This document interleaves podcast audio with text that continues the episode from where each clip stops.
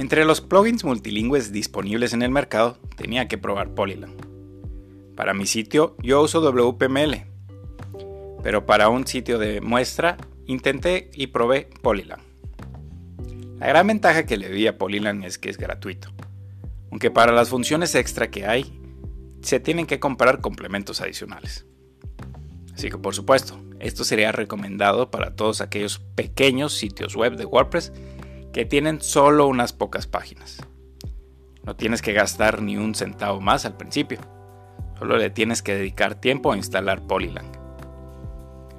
Eso sí, al principio fue un poco confuso, ya que la experiencia del usuario me parece un poco antigua en comparación con la interfaz que tienen otros plugins como WPML o Wiglot. Polylang también ofrece una traducción automática, pero para esto necesitas instalar Lingotech. Puedes tener hasta 100.000 caracteres de forma gratuita, pero también podrías necesitar hacer una traducción manual. Como lo he mencionado en algunos otros podcasts acerca de WPML y Wiglot, estos son unos grandes plugins cuando se tratan de sitios web que tienen mucho texto. Es en el caso de WPML.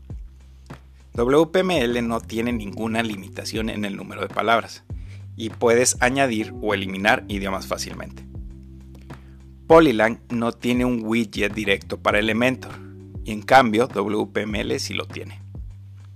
WPML ha añadido recientemente Tipo, que es una traducción automática, por lo que esto ha mejorado el plugin. Además, tendrás que comprar algunos créditos para poder utilizar esta traducción automática, que es importante saber. Así que como he dicho, Polylang lo recomiendo para los sitios web pequeños con poco contenido y WPML lo recomiendo para aquellos sitios que tienen como objetivo no tener ese límite de palabras, tener varios idiomas y también que tengan una mejor compatibilidad con plugins de SEO como RankMath o Yoast. Gracias por escuchar.